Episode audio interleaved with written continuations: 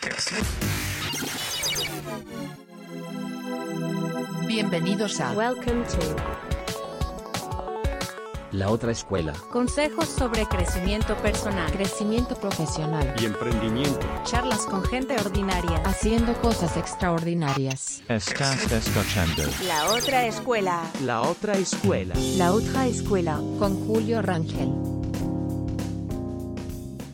Hola a todos, bienvenidos a, a otro episodio de su podcast, La Otra Escuela. El día de hoy vamos a estar hablando de, de- de branding, de marketing digital, de emprendimiento y varios temas más. Tenemos un gran invitado, primera vez que vamos a platicar y eso creo que lo hace más interesante. Eh, sin más preámbulos, señoras y señores, con nosotros eh, José Domínguez. José, pues muchas gracias por aceptar la, la invitación. ¿Cómo andas? No, Julio, encantado. Pues sí, sin duda lo hace más interesante, que es la primera vez que, que vamos a platicar. Ahora sí que tengo hasta la duda de cómo diste co- conmigo. Sí, justo, digo, para los que lo estén escuchando antes de empezar a grabar, me haces esta pregunta que cómo di contigo y te lo, te lo platico ahora. Eh, creo que tenemos algunos amigos en común, eh, no sé cómo, pero alguien, al- alguno de mis contactos en, en- en Twitter eh, retuiteó, le dio, le dio me gusta a, a alguno de tus tweets y me llamó la atención porque creo que fue algo, algo relacionado del Atlético de San Luis. Y, Ya, sí, probablemente. y eso te, te hablo de hace, ¿qué será? Por ahí de, de noviembre. Entonces me llamó la atención, eh, eh, te digo, me, me gustó el tweet que pusiste, te- te- empecé a ver que lo, lo que hacías y me llamó mucho la atención que, que todo, todo lo que subes, ¿no? De, de- de branding, de marketing digital y demás. Eh, empecé a, a- seguirte y me ha gustado lo que, desde ese entonces, por ahí te, te- te escribí en, en Instagram, ¿no? Normalmente te sigo más a través de Twitter y me ha gustado lo que subes ahí. Ya después me metí a, a ahí estalcarte más en Instagram y en las diversas plataformas que tienes y pues me llamó la atención y, me- y por eso me animé a, a contactarte. De ahí, de ahí te, de ahí te contacté. ¿cómo es? Todas. Muy bien, pues sí, la verdad es que sí, de repente sí tuiteó del Atlético San Luis. Eh, antes tuiteaba más del Atlético San Luis, pero ahorita ya intento ser un poquito más frío cuando, cuando hablo de fútbol, porque antes me, me volvía más loco, me, me expresaba un poquito de más, pero ahorita intento ser más frío y a la gente del Atlético de San Luis, los, ahí los, los molesto bastante a su gente de redes y demás, porque a mi gusto lo hacen muy mal y es un equipo que, bueno, al, que, al que yo le voy, entonces por eso los molesto bastante a ellos. Es algo relacionado era el tweet que, que, que subiste. Eh, de hecho, te- varias de las preguntas que tengo que ahorita ya iremos platicando. eh, lo primero que, me gustaría que, que nos compartieras, José, para los que te estén escuchando por primera vez, si nos puedes decir hoy en día quién es José, eh, en dónde estás, que sé que creo que no estás en México, a qué te dedicas y qué proyectos andas ahí eh, manejando. Claro, pues bueno, soy José Pablo Domínguez, ahora sí, que es una pregunta muy difícil, ¿no? ¿De quién eres? Eh, yo creo que ahorita eh, la realidad es que soy estudiante de maestría, eh, creo que ese es mi, mi trabajo de tiempo completo, ese debería de ser, pero me distraigo con muchas otras cosas. Estoy estudiando una maestría en, en Nueva York, es diseño estratégico y administración, que pues es algo que se, que se aplica bastante a mi trabajo de tiempo completo, que es ser fundador y, y ahí socio de MK más 2, que es una agencia de, de branding. Eh, la agencia empezó en San Luis, eh, junto con mi primo, que es mi socio, y hacemos proyectos de branding de todas escalas, ¿no? Desde marcas muy pequeñas o desde que un amigo nos marca y nos dice, oye, voy a empezar un proyecto social, ayúdenme, lo ayudamos. O también, pues cada vez estamos trabajando con marcas de escala mucho más grande, como un agua importante, un supermercado. Entonces ahí también tenemos ya proyectos de escala mucho más grande en los que pues exploramos y hacemos proyectos de, de identidad visual. Ah, buenísimo. Ya, y ahorita hemos platicado un poco más a detalle de MK, eh, MK más 2. eh, pero ¿cuánto, tiempo llevas en, en Nueva York?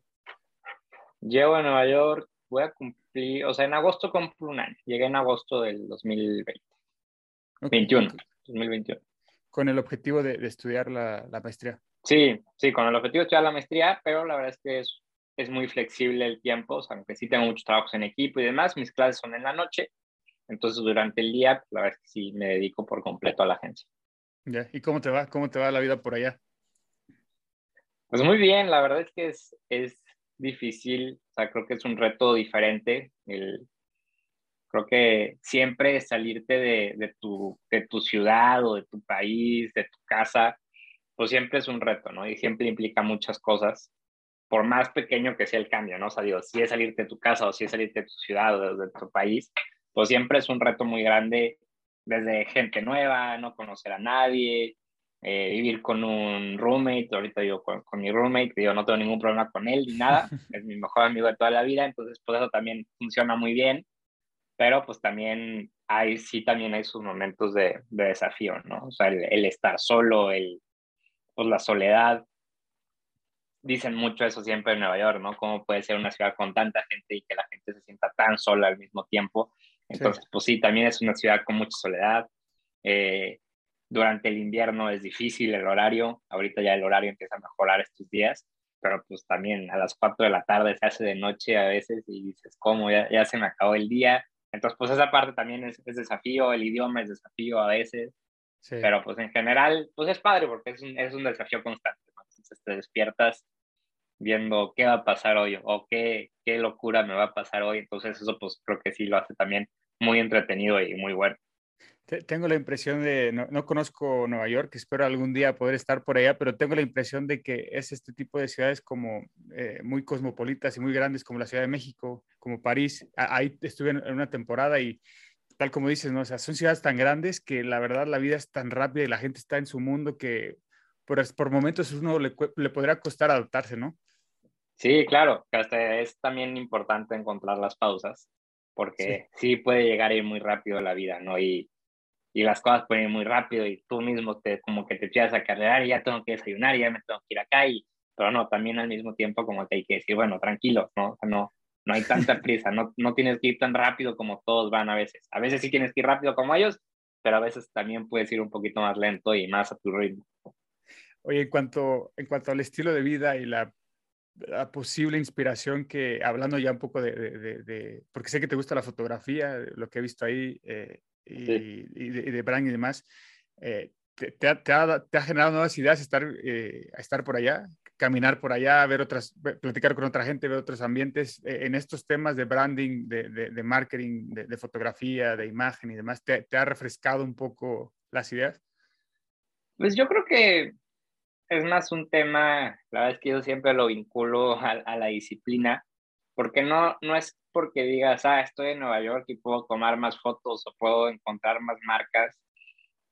Sí, sí hay una parte en la que sí, obviamente, sí hay más marcas acá, o sí hay más lugares en los que puedes hacer más fotos que si lo comparas contra otras ciudades o lo que sea. Pero al final de cuentas, cuando voy a tomar fotos, es porque decido un momento del día y un tiempo del día para hacerlo. Sea, no es sí. como que me lo encuentro, o sea, sí hay que buscarlo, sí hay que trabajarlo. Por, lo por tipo, el tema de las fotos, por lo mismo general, es el sábado o el domingo, ¿no? Entonces, pues el sábado o el domingo salgo a buscarlo y salgo a, a trabajarlo. O sea, no, no es como que se lleguen y se den las cosas y se den las ideas. Pues no, también hay que salir a buscarlo, eh, que sería lo mismo si estuviera en San Luis o estuviera en México, pues sería lo mismo. O sea, si saliera o sea, si quisiera tomar fotos, pues tengo que salir y encontrar una hora específica para decir, ok, vamos a encontrar ideas de tomar fotos. Eh, y lo mismo con el branding y el marketing. Ahí, y creo que esta es una actividad que he hecho desde que estudié la carrera. Para mí, ir al, al supermercado, ir a las tienditas, ir a todos, ir al súper, eh, pues para mí esa siempre ha sido como mi actividad de inspiración respecto a branding y la sigo haciendo. Y cuando necesito inspiración de branding, pues sigo yendo al súper, sigo viendo productos, sigo caminando los pasillos horas, no horas y horas, pero sí me echo una hora en el súper viendo el pasillo, viendo productos nuevos. Y ahí es donde lo encuentro. Y la verdad que es lo mismo si lo hago aquí, si lo hago en México, si lo hago en San Luis o si lo hago de vacaciones, lo que sea, pues al final de cuentas es salir y buscarlo. Las ideas rara vez llegan. Yo creo que sí, las ideas sí hay que trabajarlas mucho, entonces pues es más eso la realidad. Eh, una de las cosas que me gusta platicar con los invitados que, tenemos aquí en el podcast, José, es eh, en esa, si te, si te, fueras algunos años atrás donde tenías que decidir qué estudiar, eh, una de las preguntas que surgen mucho es, ¿qué tan preparado estás en ese momento para decir, ah, yo quiero estudiar diseño, branding, mercadotecnia, lo que sea? En tu caso, ¿qué tan fácil fue tomar esa decisión y cómo va surgiendo ese interés por, por los temas que manejas hoy en día, que es el, el, el branding, la mercadotecnia, la comunicación y demás? Yo creo que, pues sí, la verdad es que no, no creo que estés listo nunca a esa edad de tomar una decisión tan importante, eh, porque pues a lo mejor hiciste una decisión que te va a acompañar durante un tiempo, pero la realidad es que pues ya mucha gente también se gradúa y termina dedicando otra cosa, ¿no? Tengo uno de mis mejores amigos estudió edificación y se dedica a hacer videos, entonces pues no, no va nada, nada de la mano y, y pues ahí sí es el reto, ¿no? Yo creo que al final de cuentas se trata de escoger qué habilidades quieres aprender para ver en qué las vas a aplicar, ¿no? Eh, yo estuve a punto de, como que tenía la intención de estudiar finanzas un poco, a lo mejor un poco por presión familiar, digo, no que mis papás me dijeran o algo así, pero mis primos estudiaban finanzas, mi hermano estudiaba finanzas, iban todos en la misma universidad, entonces, pues por esa parte se me hacía algo atractivo, pero la verdad es que pues, no, yo dentro de mí siempre el, el diseño, el arte, la fotografía me, me, llamaba muchísimo la atención. Y había una universidad en México, bueno, hay una universidad en México que, que como que cumplía mucho con lo que me gustaba a mí en el día a día. Y yo sí tenía que encontrar una universidad en la que todas mis materias fueran muy llenas de pasión para mí y muy llenas de creatividad, porque yo, yo la pasé muy mal en prepa, eh, estudiando química y matemáticas y física, la, la, pasé muy mal porque no me gustaba, entonces eso hacía que, que me costara mucho trabajo, no me gustaba estudiar, entonces creo que encontrar centro, que fue la universidad en la que estudié, me ayudó mucho al decir, bueno, ahí todas las clases que llevo están enfocadas a lo que quiero hacer, a lo que quiero aprender en el futuro, y pues realmente eso fue. Entonces creo que es, pues escoger realmente las habilidades que quieres aprender.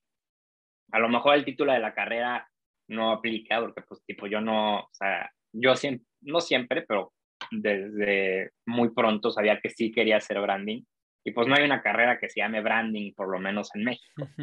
Eh, pero bueno, pues con marketing y, y, publicidad, pues hay muchas herramientas y habilidades que ayudan al branding. A lo mejor y pude haber estudiado comunicación y había otras herramientas que también se iban a aplicar al branding. O no sé, cualquier otra carrera también se puede haber aplicado al branding, pero pues creo que esta es la que más habilidades me dio a mí para aplicar branding en el día a día. ¿Qué, ¿Qué, tanta diferencia has visto hasta el día de hoy en los diferentes proyectos y, y marcas que, que, has estado colaborando entre lo que uno aprende teóricamente y ya en la realidad, ya cuando se vienen los, te presentan una idea y te dicen, José, esta es la idea, ¿qué, qué tanto gap has visto entre esa, esa teoría y la práctica?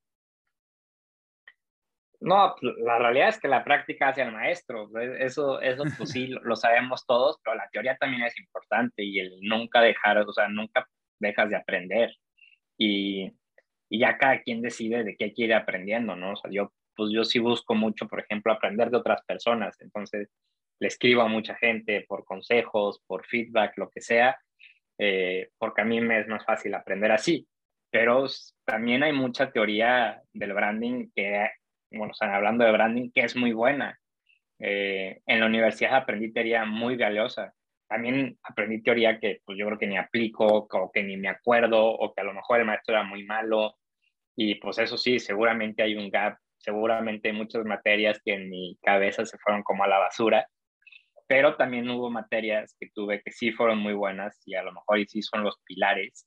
Me acuerdo también de algunos cursos que tomé por fuera que son pilar como importante de lo que hacemos en la, en la agencia. Entonces yo creo que la teoría sí importa y yo sí soy de los que cree en el estudiar y en el sistema educativo, pero luego también hay muchos que, como que en los podcasts pasa eso generalmente, que hay muchos que vienen y dicen, no, es que la escuela no sirve para nada y la universidad es una pérdida de tiempo de cuatro años y solo se aprende trabajando. Pues yo creo que sí se aprenden muchas cosas en la universidad, o sea, se aprenden cosas sociales, se aprende a trabajar en equipo, se aprende a ser líder, se aprende a hablar en público, eh, que también, sí, también lo puedes aprender en, la, en, el, en, la, en el trabajo, pero bueno, al final son cuatro años que estás chavo, que no tienes que trabajar todavía, entonces, pues es, también tienen su ventaja. Yo creo que hay que aprender, hay que aprender a qué quieres aprender en la universidad, o sea, no hay que hacernos víctimas o querer siempre decir, no, es que la universidad no sirve para nada, para mí sirve, a mí me sirvió mucho y siempre creo que sirve mucho, por eso sigo estudiando, por eso estoy estudiando una maestría. Si creía que no sirve, pues no, no estaría estudiando, ¿no?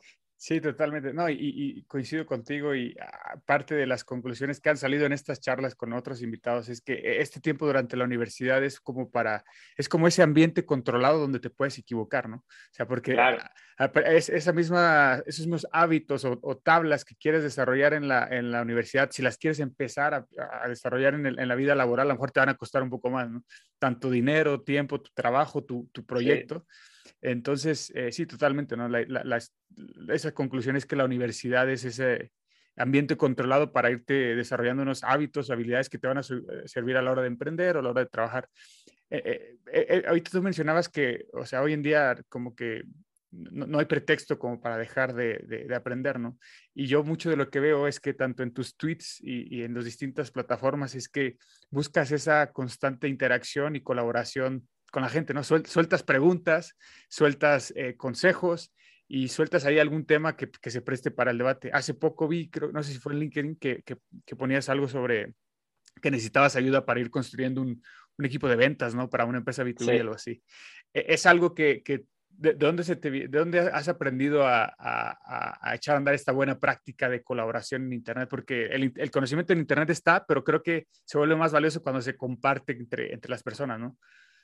Sí, yo creo que ese aprendizaje curiosamente viene mucho de, de la publicidad eh, y, del, y del momento del briefing con el cliente. Yo creo que el mejor brief siempre se hace con haciendo mejores preguntas. creo que la gente que sabe hacer buenas preguntas es el que más cosas eventualmente entiende, el que más clientes gana. O sea, cuando tú vas con un cliente y haces una pregunta que para él lo saca de zona de confort, se acuerda mucho más de eso de que si le haces una propuesta interesante o algo, pero si le haces una pregunta muy interesante al cliente o demás, siempre resulta ser también como que muy bueno. Entonces creo que hacer preguntas hace también que la gente quiera hablar, que se quiera expresar y ahí aprendes, ¿no? Yo sé que tengo un amigo que es bueno en NFT, por ejemplo, pues le pregunto de NFTs, ¿no? Porque al final de cuentas, pues él hizo la chamba y ella aprendió por mí en lugar de poner, es, la realidad, soy muy flojo, entonces, bueno, no soy muy flojo,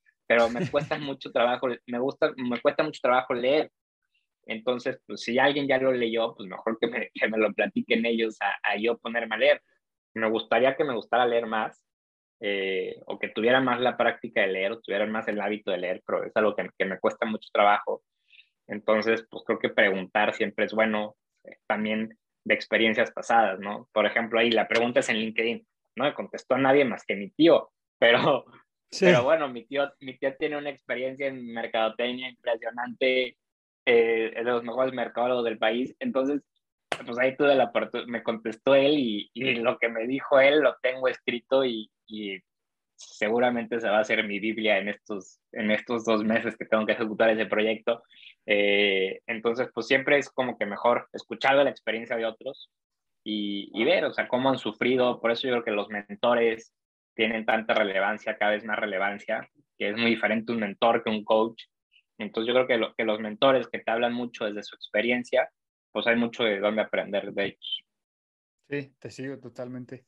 E, en tu caso, normalmente cuando, eh, y platicando ahora un poco más sobre MK e, más 2, ¿cómo surge la idea de la agencia, José? Surge igual, o sea, bueno, con Andrés, que es mi socio, eh, Andrés estudió, no sé cómo se llama su creo que la suya se llama Publicidad y Comunicación Estratégica o algo, que igual, algo similar a lo mío, o sea, al final de cuentas, mercadotecnia eh, con diferentes nombres que le ponen a las universidades. Y como que siempre teníamos ahí las, la intención de, de empezar algo juntos eh, al final, bueno, Andrés como que siempre tenía más claro que se quería regresar a San Luis. Yo no lo tenía tan claro, la verdad. Yo me quería quedar en México, pero pues, al final de cuentas como que se, se dio el, el, el, que me regresara a vivir a San Luis, a empezar la agencia con Andrés. Y la idea siempre sí era tener una agencia de branding. Y eventualmente como que también dijimos, pues bueno, también vamos a ofrecer marketing digital, porque como que la, el mercado lo pide, la palabra branding en San Luis era una palabra nueva, yo creo, eh, hace dos años y medio. todavía era como, ¿qué es esto? ¿Qué están haciendo? Eh, ¿Qué tiene que ver? Yo nada más quiero un logo y ya. Eh, entonces, creo que nos, nos costó trabajo al principio ser exclusivamente una agencia de, de branding. Todavía no somos una agencia de branding exclusivamente. Eh, sí tenemos clientes digital, pero ya la realidad es que estamos más enfocados a tener esa agencia, ¿no? Y, y yo creo que surge de, pues, del gusto de Andrés y mío de, de ver marcas bonitas, de ver marcas estéticamente que se te antojen, que sepas que hay una historia detrás, que sepas que, que hay algo más que, que solo el, ah, mira, qué bonita marca ya, sino que hay una marca detrás. Y yo creo que eso es lo que nos convenció mucho Andrés. A lo mejor y yo un poquito más fijado en la parte estética y Andrés un poquito más en la parte textual. Pero también creo que esos roles se han ido como que juntando, ¿no? Porque ahora a mí también ya me importa mucho lo que una marca dice a nivel textual y a Andrés cada vez le importa más lo que dice una marca a nivel visual. Entonces ahí nos hemos vuelto muy, muy rígidos en esa parte y hemos sabido, yo creo que lo más importante es que hemos hecho un buen equipo. Hemos hecho un equipo del que confiamos muchísimo y soltamos los proyectos mucho al equipo y ya después regresan Andrés y conmigo y revisamos los proyectos y son proyectos que nos encantan porque desde la conceptualización, es así la seguimos haciendo Andrés y yo 100%, pues nos gusta mucho lo que, lo que platicamos los dos y luego lo que hemos trabajado mucho con, con nuestro equipo y con nuestros diseñadores, aquí sean marcas pues que la verdad son, son muy lindas, me gustaría decirlo así. ¿Cómo, ¿Cómo ha sido ese proceso de ustedes presentarse ante el mercado? Es decir, ¿cómo, eh, cómo lograron tener sus primeros clientes y cómo, o sea, un jugador nuevo, a lo mejor, eh, hablando de un tema relativamente desconocido, logra convencer o tener ese voto de confianza de esas primeras marcas para, para poder empezar a echar, a echar a andar el proyecto, ¿no? Yo creo que sí, al principio, sobre, o sea, si, si veo mis si veo los precios que teníamos al principio y hoy, pues son, son por ejemplo, ahí pues son infinitamente diferentes, ¿no? Eh, pero pues sabíamos que, que, ese era el comienzo. Eh, también, o sea, esa fue la primera parte, la parte del precio. Y lo segundo, en marketing dicen mucho la expresión educa a tu cliente, pero no, no me gusta, como que suena muy mandona. Pero yo creo que fue ir mostrando lo que éramos capaces de hacer, ¿no? Eh, con todos los proyectos que hacíamos, buscábamos la manera de, enseñar lo más posible qué es lo que estábamos haciendo, ¿no? Y, y, el ver esto es lo que podemos hacer, esto es lo que somos capaces de hacer.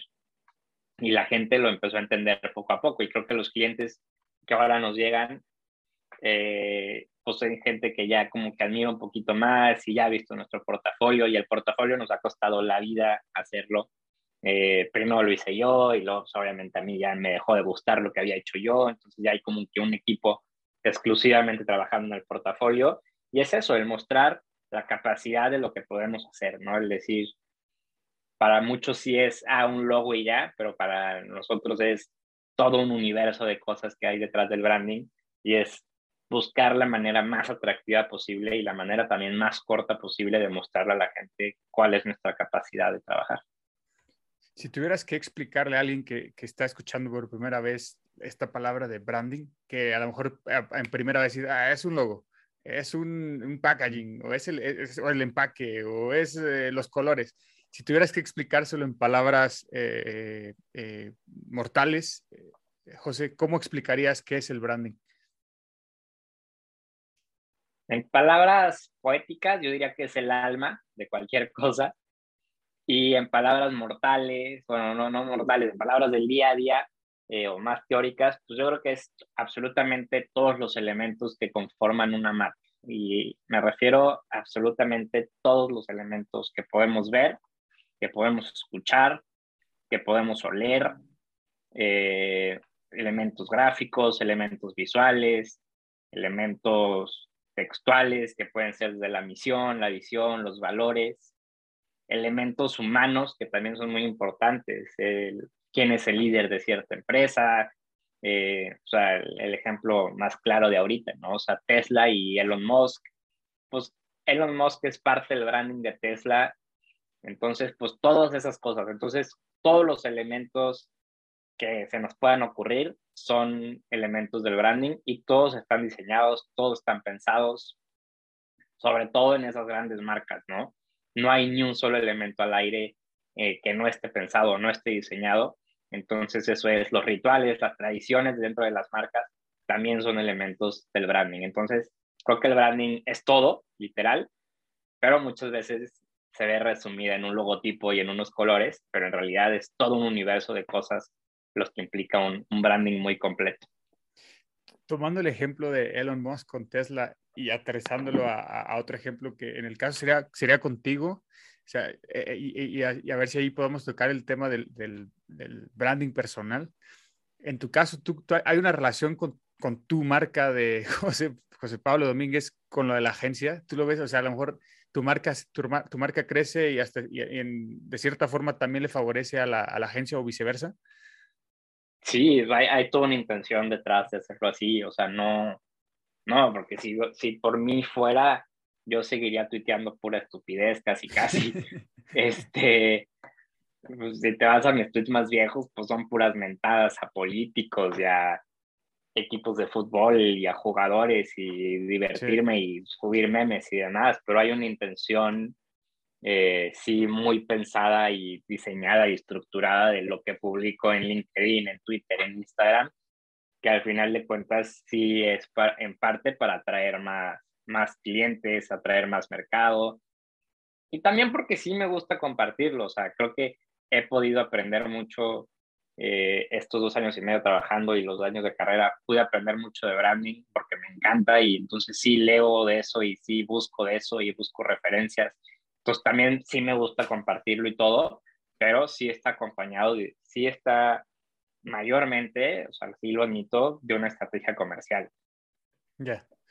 O sea, no, no, lo hago, no lo hago por amor a, a, compartir tweets de qué es branding. Sinceramente, no. O sea, es, está más acompañado con una estrategia comercial. O sea, lo hago con todo el gusto y me encanta. Y esto ha abierto la puerta, uno, a más clientes, que es el objetivo, pero también a que más gente me escriba y me pregunte cosas y demás. Y, y me encanta ayudar con eso. Ah, está, está, tiene totalmente sentido y, y, pareciera, y creo que seguramente eso es lo que va a suceder, que le estás tirando a convertirte un líder de opinión en esos temas, ¿no? Y, seguramente la gente te va a empezar a seguir más y más por, eh, en ese sentido, ¿no? Pues sí, a lo mejor y me llegan a seguir muchos, a lo mejor y me llegan a seguir unos poquitos más, pero pues la idea es que me sigan los correctos. Eh, entonces ya con eso, mira, ya, ya me siguen mis amigos, ya me sigue mi familia, y ya me sigue uno que otro agregado de cliente o demás, entonces creo que ya me puedo dar casi, casi que por, por bien servido. También no llevo mucho tiempo haciéndolo, entonces pues a ver cómo sigue evolucionando todo. ¿Cómo, cómo encuentras ese balance entre lo que publicas eh, y que tiene una tirada comercial y lo que publicas y pues ya es, es cuestión personal, ¿no? Pues yo creo que he sabido hacer que lo, que lo que comparto a nivel personal tenga una línea editorial, por así decirlo, más, más clara o más fría o más concisa o intento platicar un poquito más, porque también sí estando acá o estando lejos, también me gusta platicar un poquito más a fondo, ¿no? Tipo en Instagram que hablo un poquito más de, de cómo me va en mis, en mis carreras y en el triatlón y demás. Sí eh, pues sí me gusta platicar un poquito más, pues porque también es una manera de, platicarle a mis amigos, a mis primos, eh, a mi entrenador, a mis papás incluso. Entonces, pues sí, también con ellos platico directamente y, les aviso y demás. Pero pues también creo que es un canal de comunicarme con mi gente. Y si a alguien más le sirve y si alguien más le, le suena en el corazón y le ayuda en algo, pues qué padrísimo. Pero si no, pues bueno, mientras mi familia lo siga disfrutando y mis amigos, pues está bueno. Y al final de cuentas, ese es el objetivo número uno, que mi familia y mis amigos lo disfruten cuando comparto cosas a nivel personal. Y si a alguien más le suena, pues está bueno. Vi, ahora que mencionabas lo de triatlón, eh, ahí vi que, que, eres triatleta. Eh, ¿Cómo surge el interés por el, el, el triatlón, José? Eh, surge, mm, ¿cómo será? Primero corrí, o sea, cuando primero empecé a correr, ¿no? Yo, yo estaba gordito, gordito, y y hubo un momento en el que supe que tenía que cambiar mi vida por completo. O sea, estaba haciendo muy mal las cosas en referencia sobre todo al alcohol. Eh, no, no había una relación, no tenía una buena relación con el alcohol. Eh, y pues yo creo que ya me estaba excediendo, tuve un accidente eh, por culpa del alcohol. y a partir de ahí como que, bueno, reflexioné y me acuerdo que pues, yo estaba en San Luis y como que les dije a mis papás, no les puedo decir nada, o sea, no entiendo qué pasó, por favor denme tiempo, eh, les voy a escribir una carta como que explicando qué pasó y qué, qué pasa con mi vida y demás, y a partir de eso, eh, pues ya vemos qué onda, ¿no? Y me castigan y me regañan y demás, y vemos qué onda.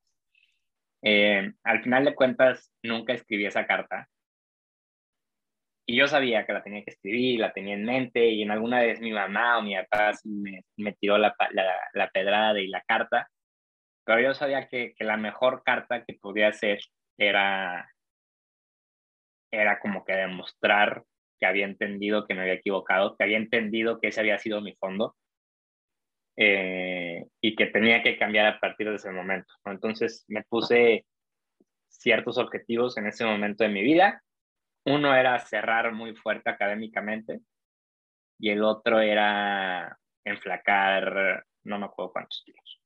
Eh, esos eran dos de los objetivos, había otros, la verdad que ni me acuerdo cuáles eran, pero esos eran como los dos objetivos. Y el cerrar académicamente fuerte, lo logré, o sea, el último semestre de carrera me la partí, hice una muy buena tesis, eh, la disfruté muchísimo hacerla y ese fue el primer punto. Y en la parte del deporte y de la nutrición, pues ahí se convirtió para bien en un estilo de vida. El primero, pues al empezar a enfracar poco a poco, trabajando súper constante con mi, con mi nutrióloga Ale en México, eh, cada 15 días ir, cada 15 días sin, sin, falta, sin falta, sin falta, hasta que, y yo ya quería correr, yo ya quería correr, ya quería correr, y ella me decía, no puedes correr, no puedes correr, no puedes correr, estás muy gordo, estás muy gordo.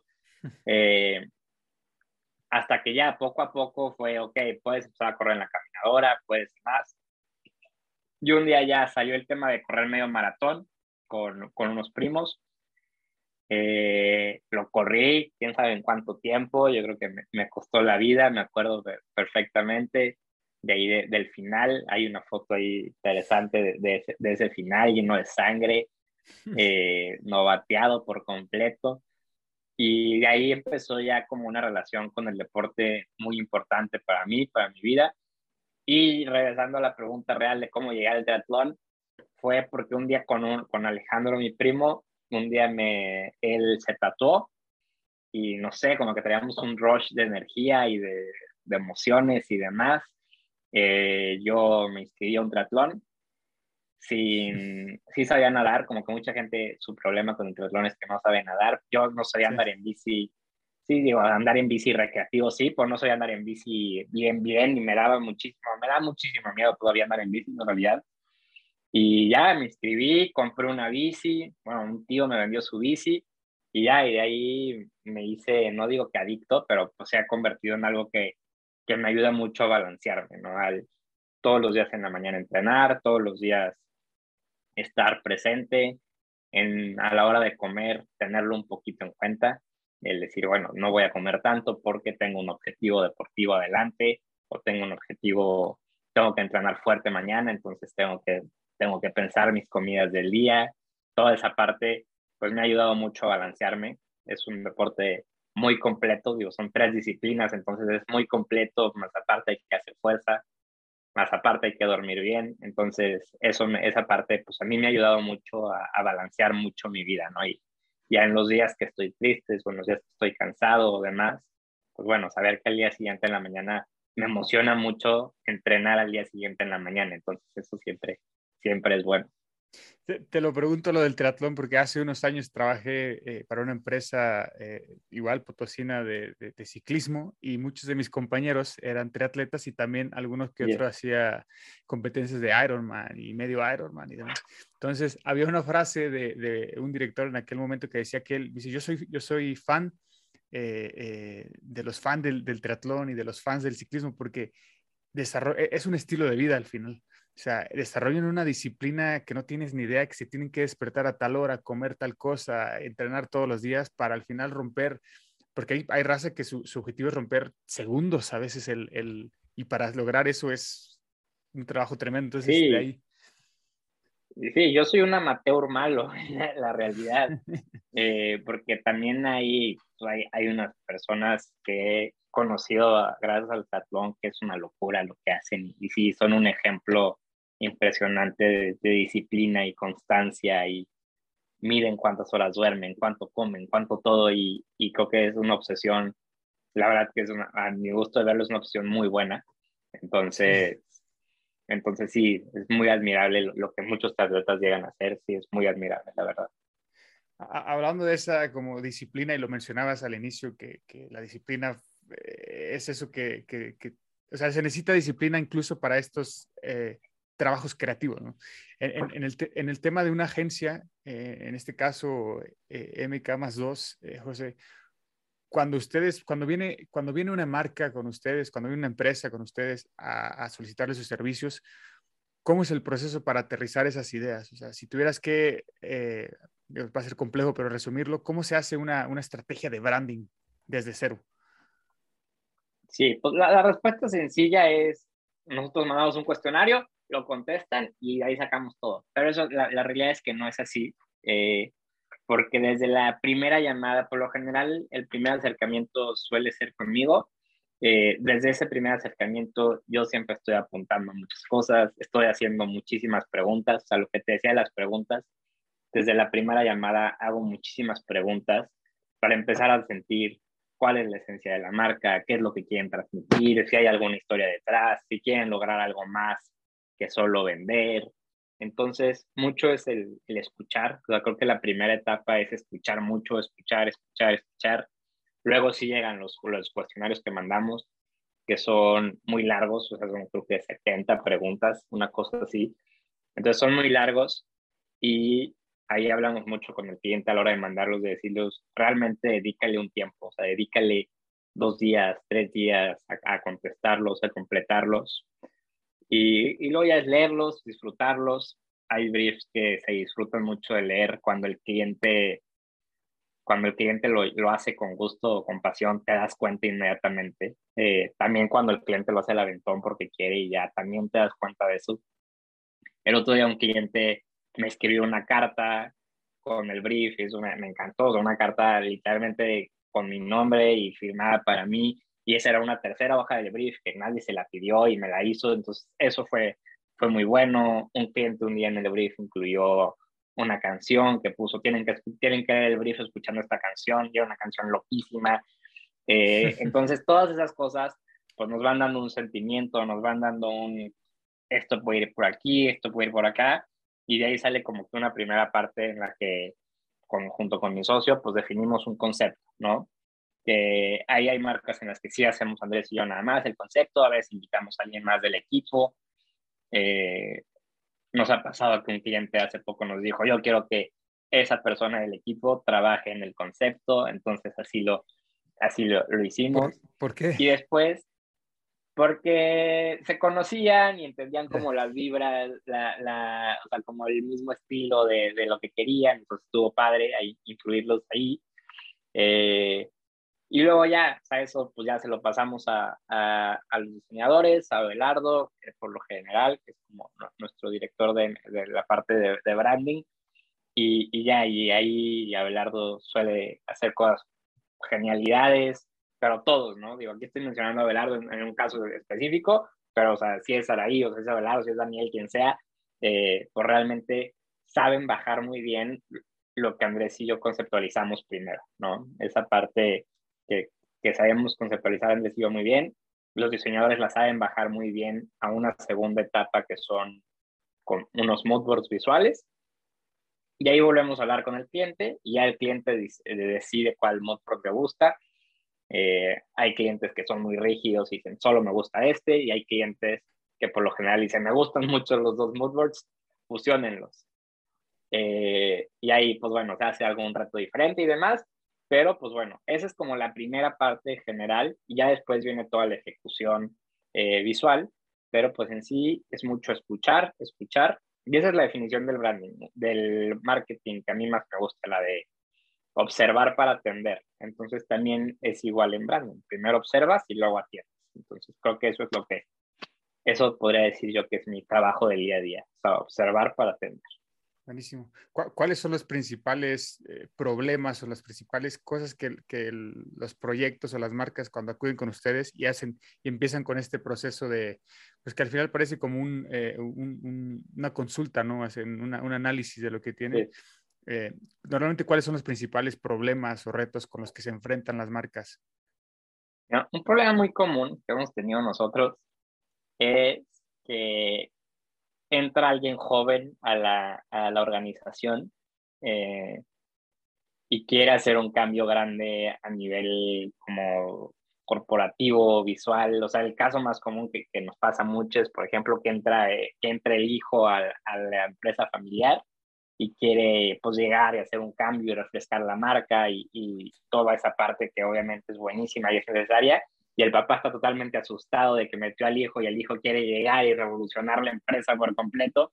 Entonces, ese es uno de los principales retos, porque pues bueno, ya de nuestra edad entiende muy bien el concepto y, ya lo tiene ganado, pero ir y vender el concepto a su papá o, al director general o a un consejo general, esa parte ya llega a ser muy, mucho más complicada, ¿no? El ya ir y presentar a, y presentarle un consejo, ir y presentarle a, un, a una persona que lleva 60 años haciendo el, la misma cosa durante toda su vida y lo hace muy bien porque lleva, tiene una empresa que tiene 40 años de antigüedad o lo que sea, pues es un genio, sabe mucho más que yo de cualquier cosa que yo le vaya a hablar, probablemente el señor sepa mucho más que yo.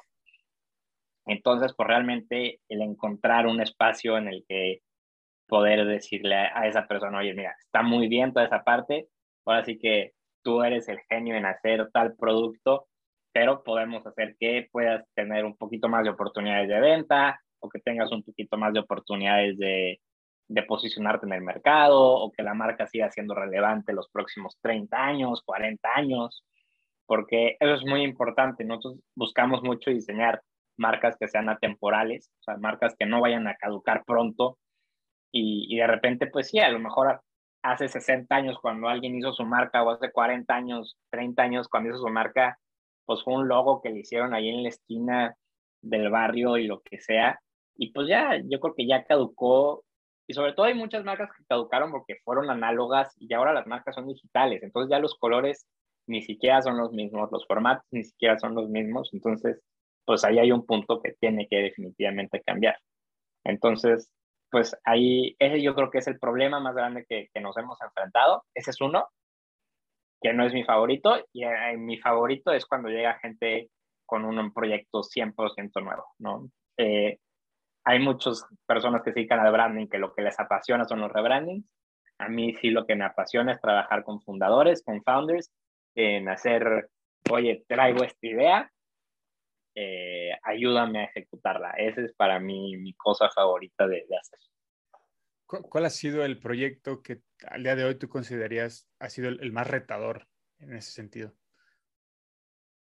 Ahí la, la respuesta siempre es el actual. Este, o sea, el, el, que estamos haciendo ahorita es, es, el más difícil. Pero no, la verdad es que el más difícil para mí es del que me encargo yo día a día, que es del branding de Mecamas 2. eh, me ha costado mucho trabajo, ah, es difícil porque al mismo tiempo que quiero lograr cosas a nivel branding, quiero lograr cosas a nivel comercial y no es lo mismo. Entonces, esa parte, pues sí, me, me cuesta bastante trabajo. Eh, entonces, de repente quiero tomar decisiones que sé que comercialmente son más buenas, pero a nivel branding no son tan buenas. Entonces, ese yo creo que ha sido el, el reto más difícil, ha sido ese, pero ahí va, o sea, de poco a poco ahí va, creo que lo que hemos logrado en dos años y medio ha sido bueno. Eh, obviamente me gustaría seguir logrando más, pero pues, pues, al final de cuentas el branding es un juego de, de mucha paciencia y de mucha constancia. En ese sentido, en retomando este ejemplo que dices que a lo mejor a cierta decisión comercial que no vaya de acuerdo al branding que le quiera o la línea de comunicación que le quieran dar, algún ejemplo podría ser que alguna alianza, algún precio, eh, alguna promoción, o, o en qué sentido ves esa diferencia entre eh, una, a lo mejor una acción de, de comercial que no vaya de acuerdo con el branding, José. Pues bueno, la, la cuestión de precios, la verdad es que yo, yo sí soy mucho más rígido y cero flexible. Entonces aquí voy a dar un buen consejo para que lo escuches. Si alguien quiere un descuento más fácil, un precio mucho más flexible, que le cotice mi socio y, y mi socio sí suele ser un poquito más flexible. Yo, yo la verdad es que soy, soy un poquito más, más rígido. Eh, pero no, pues de repente que digo, ay, no, vamos a, a pagar tal publicación porque nos va, porque nos va a ayudar mucho nos va a ayudar mucho y nos va a dar más likes y nos va a dar un cliente. Pues sí, a lo mejor sí es verdad, pero si siguiéramos haciendo el juego a largo plazo de seguir haciendo nuestro podcast ahí lento, poquito a poquito, pues a lo mejor esa sería una mejor decisión que de repente decir vamos a pagar una publicación en tal lugar o vamos a meterle tanto dinero a, a una publicación de Facebook porque nos va a dar un cliente extra, pero pues a lo mejor es una medida a corto plazo y no, no es una medida a largo plazo. ¿Qué, qué, cuáles son los tipos de, de, contenido, de publicaciones o de esfuerzos de, de marketing que, que, más le han funcionado tanto a la agencia y la otra te han funcionado a ti, tu marca personal? Yo creo que de la agencia, o sea, la, la, sabemos que el contenido más importante es nuestro portafolio. O sea, y nos tardamos en que fue una prioridad, pero ahorita es en día la, la, prioridad y eso es lo más importante. O sea, el, el, portafolio, al final de cuentas, es lo que te abre más puertas, es donde la gente, como te dije hace rato, o sea, es mostrarle a la gente lo que somos capaces de hacer. Entonces, ese es el tema con, con el portafolio. Para la agencia es eso. Y yo creo que a nivel personal, yo creo que lo que más me ha ayudado es pues realmente cuando escribo, cuando sí escribo un poquito más desde, desde el corazón o desde, o buscando ayuda, o sea, esas dos cosas, ¿no? Cuando escribo un poquito más desde, desde, desde mí, o sea, muy dentro de mí, y cuando pido ayuda, yo creo que son los, los dos contenidos que más me han ayudado. En cuanto al podcast, que me, me aventé un par de episodios de ese podcast, la verdad tienen buenos eh, invitados que, eh, pues, son autoridad en el tema y eh, la verdad la interacción que se da alrededor de, los, de esos temas de, de, de, branding es interesante. Eh, ¿cómo, ¿cómo, te va con la experiencia del podcast? Creo que tienen mucho material y por lo que logro interpretar ahora lo que, lo que platicas es que muchas de las temáticas que surgen ahí es de estas problemáticas que vean ¿no? con los proyectos que trabajan. ¿Cómo ha sí. sido esa experiencia con el podcast? Pues creo que fue buena, la verdad, pues ahorita no, no, lo estamos haciendo, o sea, como que hicimos una primera temporada y ya, ya me alargué la vacación para la, para la segunda temporada, eh, como que sí lo quiero, sí lo queremos reactivar, eh, pero pues sí, también es, es, desafiante, digo, tú sabes más que yo del tema de los podcasts, o sea, el conseguir invitados, encontrar tiempo, eh, estudiar, investigar, o sea, es muy demandante, eh, es muy demandante. Entonces, pues la verdad es que sí me, nos ha costado trabajo en esa parte, pero pues, yo creo que es una excelente herramienta. Al final de cuentas, la verdad es que nunca me, nunca me quise fijar cuánta gente lo escuchó, porque como que solo sabía que me iba a desanimar de si lo escuchaban 15 güeyes o, o lo que sea. Pero al final de cuentas, también eh, la parte importante ahí era aprender nosotros, o sea, internamente tener conversaciones que sabían que decíamos, bueno, si nadie más los escucha, por lo menos nosotros ya nos robamos, eh, no nos robamos, pero ya nos regalaron una hora de su tiempo, un líder de la industria nos regaló una hora de su tiempo y vamos a poder aprender durante esa hora. Y la verdad es que, por lo menos yo, en, creo que fueron como 15 capítulos aproximadamente, aprendí muchísimo en esos 15 capítulos. Eh, si no, por ejemplo, si no hubiera hecho, si no hubiéramos hecho la primera temporada de, del podcast, el portafolio a lo mejor y seguiría abandonado. Y ya no, y ya se convirtió en, tiene que haber un equipo que haga el, el portafolio. Y eso, y eso es gracias a que 15 personas me lo, tuvieron, me lo tuvieron que decir de frente. Tiene que haber una persona haciendo el portafolio. Entonces, pues sí, al final de cuentas, a nivel personal fue una experiencia muy buena porque aprendí muchísimo. A nivel comercial, yo creo que sí sirvió y creo que lo tengo que retomar. Me, me voy a quedar con esa tarea. Creo, que es el tipo de contenido y sobre todo cuando es eh, de un nicho y muy especializado, es, ese tipo de cosas que envejecen bien. O sea, en algún cierto momento se quedan ahí, más de uno los va a retomar y, y a ustedes les sirve también como para revisitar para interés propio y para volver a, claro. Ah, interesante. Em, otro de los proyectos que, que, por ahí vi es que digo, haces, haces varias cosas ahí interesantes, José. Em, Hago todo y nada, caray. no, hay un proyecto que se llama 100, por México, ¿verdad? Sí, pero es el que tenía miedo que mencionaras, caray. No pasa este, nada. Digo, al final, cuéntanos cómo surgió esa idea y, hoy en día qué estatus tiene.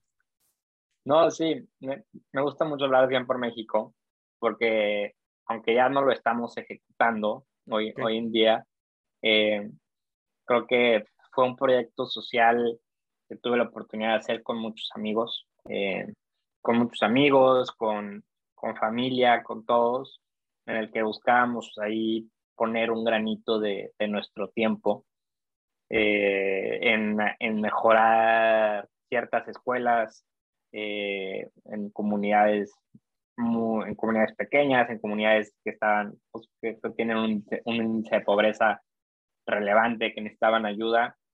Y, y ahí yo creo que hicimos un equipo muy grande teníamos muchos voluntarios. Lo que hacíamos es que cada verano recaudábamos fondos para en el verano eh, entregar útiles escolares en esa comunidad, ¿no? El último año que lo hicimos fue mucho más grande porque dimos útiles escolares, pintamos la escuela, dimos mesas, o sea, se pudo hacer mucho más, pusimos ventiladores en todos los salones, cortinas creo que también, este, entonces se llegó a lograr eso, luego vino la pandemia pero digo, no, no fue culpa de la pandemia, yo creo que fue más la pandemia acompañada de que mi otro socio también ahí al mismo tiempo empezó su, también empezó su agencia, bueno, su, su despacho de, de, arquitectura. Entonces, pues ya la cantidad de tiempo que le podíamos poner era, imposible. Eh, nos costó mucho el seguir ejecutando, el seguir trabajando, pero llegamos a construir una comunidad muy importante. Yo creo que que ahí sí es un error el, el haberla perdido. Eh, digo que no sé, no creo que esté perdida, pero el haberla puesto como en pausa, por así decirlo, porque yo creo que eventualmente la retomaremos y lo volveremos a hacer y demás. Pero pues yo creo que ahorita los tiempos laborales y profesionales no se nos acomodaban para hacerlo. Yo creo que la intención sigue, porque lo social no, no se me ha quitado ni la intención, ni mucho menos, ni, ni yo creo que a nadie del equipo de 100 por México se, le ha quitado esa intención social, pero pues yo creo que, que acompañaron ahí los tiempos de que salimos todos de la universidad a, entrar al mundo laboral, en el que pues ahí te cambia mucho tus prioridades económicas y de tiempo. Entonces ahí no, nos costó mucho trabajo el, el, poder darle un empujón de seguir. También la ley cambió en ese momento, entonces hacer una donatable autorizada se hizo extremadamente complicado, entonces pedir fondos a nosotros se nos complica todavía un poco más, eh, que ahí fue un cambio de ley, no me acuerdo si fue Peña Nieto o Andrés Manuel, pero fue un cambio de ley correcto, o sea, acertado para bien, eh, por una parte, pero a nosotros pues, no, no, nos benefició, o sea, bueno, nos, nos afectó porque justo apenas nos íbamos a hacer una donataria y ya no pudimos seguir ejecutando el proyecto, pero pues yo creo que eventualmente regresará Ojalá que eventualmente tengamos un poco más de dinero para poder ejecutar el proyecto, para poder meter un capital inicial con el que decir, bueno, con este capital inicial vamos a ir a pedir más dinero y, a partir de eso poder ejecutar un proyecto mucho más grande. Esperamos que sí se dé, ya que la, intención es bastante buena.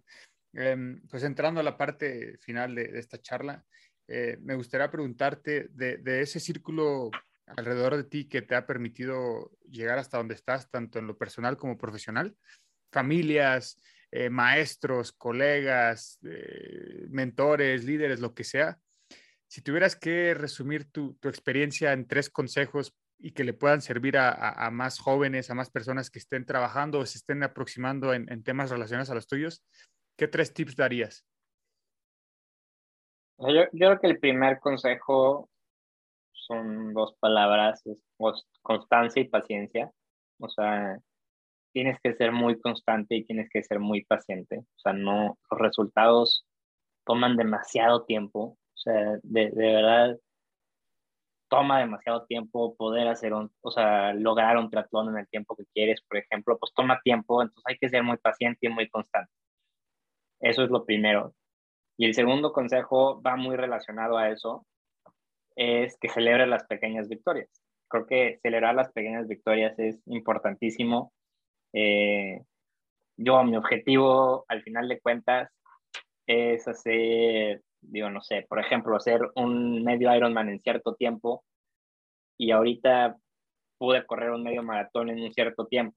Pues bueno, vamos a celebrar primero la victoria del medio maratón y ya después celebramos la victoria más grande, pero o sea, dentro de esta constancia y esta paciencia hay victorias pequeñas que sí hay que celebrarlas. Eh, o sea, no, no perder el foco. O sea, si quieres enflacar 30 kilos, y enflacaste, ya enflacaste dos o ya enflacaste cuatro, esos cuatro se celebran y después vas a enflacar diez y esos diez se vuelven a celebrar. Entonces, esa parte de celebrar las pequeñas victorias es importantísima. Creo que es como de los consejos que últimos que me han dado, que me lo acaba de dar un maestro hace tres semanas, un mes, y se me ha quedado grabado porque hay libros para todo. Entonces resulta que hay libros de, que te dicen de celebrar las pequeñas victorias y demás, y se me ha quedado grabado en, en la importancia que es celebrar las pequeñas victorias, sobre todo cuando piensas tan a largo plazo, ¿no? En todo este tiempo, en este tema de la constancia y de los hábitos y la paciencia y la disciplina, pues celebrar las victorias me parece súper relevante. Y el tercero, yo estaba hablando tanto para no llegar al tercero, lo que no se me ocurre, eh, yo creo que el, el, tercero es que hagas las cosas acompañado. Creo que por más que sí son victorias individuales o son cosas, proyectos individuales, para mí el triatlón sí es una competencia individual o la maestría es algo individual, pero pues, yo jamás podría hacer un triatlón sin mis entrenadores, eso en, primer punto, pero sin mis amigos que hacen triatlón, o sin mis primos que hacen triatlón, o sin mi familia, o sin mi novia.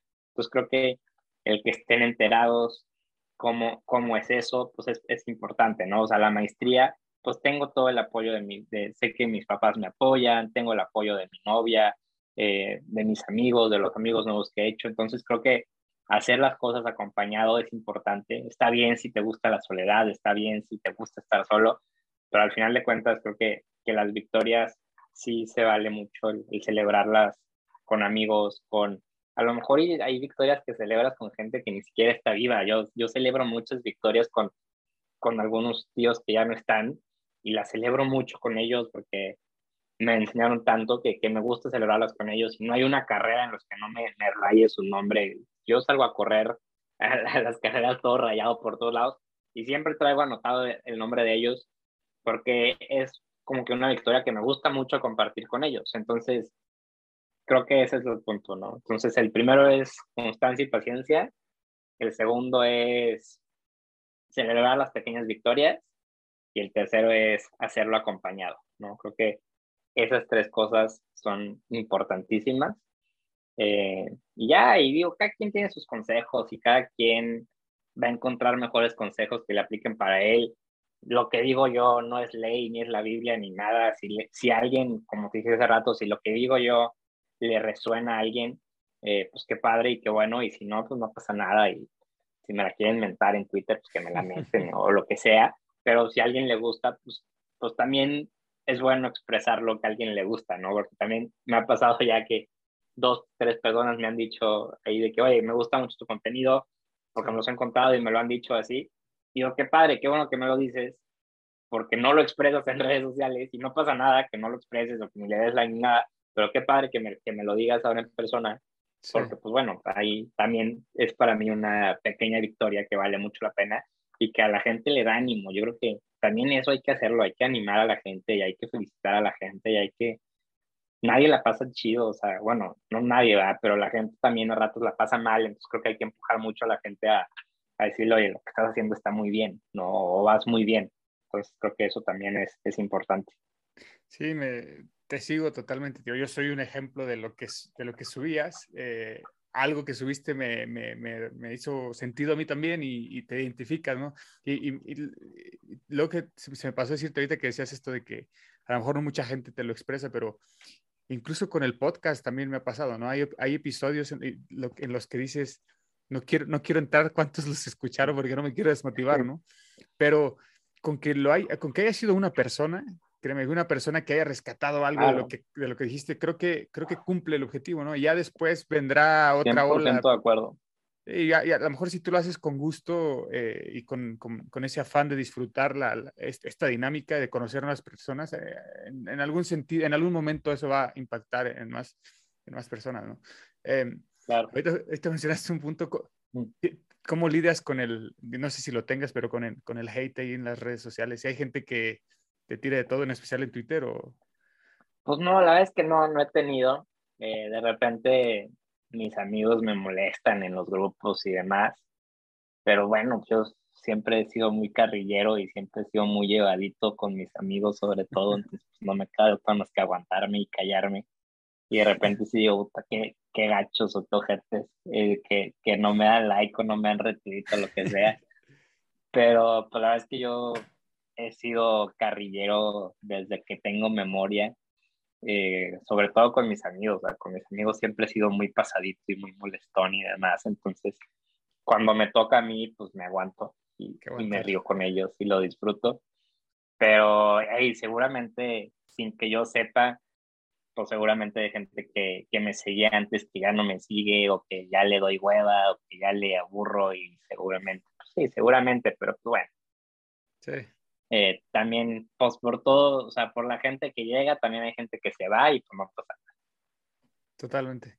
Eh, ya un, una pregunta más. Eh, en cuestión de, de, de recursos, libros, eh, páginas de internet, igual mismo contenido que, que tu pod, el, el, podcast que tiene tu, tu agencia, ¿qué, qué, ¿qué, herramientas podrías recomendar para los que nos estén escuchando eh, acerca de, de branding, eh, marketing digital, comunicación, etcétera? Mm. De branding, yo creo que lo mejor es seguir a otras agencias. Esa es la, la realidad. O sea, el, seguir a más agencias creo que, es lo mejor. Y a diseñadores independientes también, que hay, que hay unas, cosas impresionantes de diseñadores. Eh, pero con la intención de aprender y con la intención de, de observar. Porque si los ves con la intención de frustrarte, la vas a pasar fatal porque hay agencias haciendo cosas impresionantes a nivel global y diseñadores haciendo cosas impresionantes. Entonces, verlo con la intención de, observar para atender, literal. Eso en cuanto a branding, creo que ahí es lo principal. O sea, yo consumo una cantidad impresionante de proyectos de branding al, al día. Eh, o sea, parte de mi día es ver branding en TikTok, en Twitter, en Behance, en LinkedIn, todo el tiempo estoy viendo proyectos de branding. Entonces, eso en cuanto a branding. Y a, a nivel personal, pues yo siempre recomiendo el libro de eh, Hábitos Atómicos, eh, creo que se llama así, en, eh, bueno, Atomic Habits. Eh, siempre recomiendo ese libro. Y, y ya, pues yo creo que ahí la, la gente tendrá mejores recomendaciones que yo en esos aspectos. Buenísimo, José. Eh, antes de despedirnos, para igual los que te quieran ya contactar y preguntarte más en, en, particular otros temas, ¿en qué redes sociales te pueden encontrar, tanto a ti como, como tus proyectos? Este, ¿cómo, ¿Cómo te pueden encontrar? En Twitter y en Instagram me llamo igual, es arroba joseb.mx.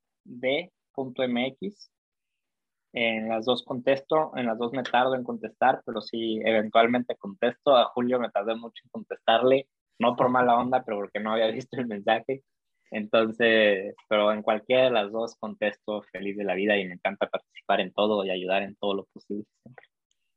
Buenísimo. Eh, pues José, la verdad, mucho gusto en conocerte primero. Muchas gracias Igualmente, por, por tu tiempo. Eh, la verdad, espero tener un segundo episodio para poder platicar otros temas. No, Al final, ahorita la idea feliz. era conocerte y, y te deseo el mejor de los éxitos en todo lo que estás haciendo. Muchas gracias, Julio. No, a ti, encantado, de verdad, muchas gracias. Qué bueno que me invitaste. Eh, como que me gustaría más ir a podcast porque lo, lo disfruto mucho. Eh, entonces, de verdad que, que, muchísimas gracias por la invitación. Te mando un fuerte abrazo. Igualmente, nos vemos. La otra escuela, la otra escuela. Gracias. Thank you. Has escuchado La otra escuela. La otra escuela. Con Julio Rangel.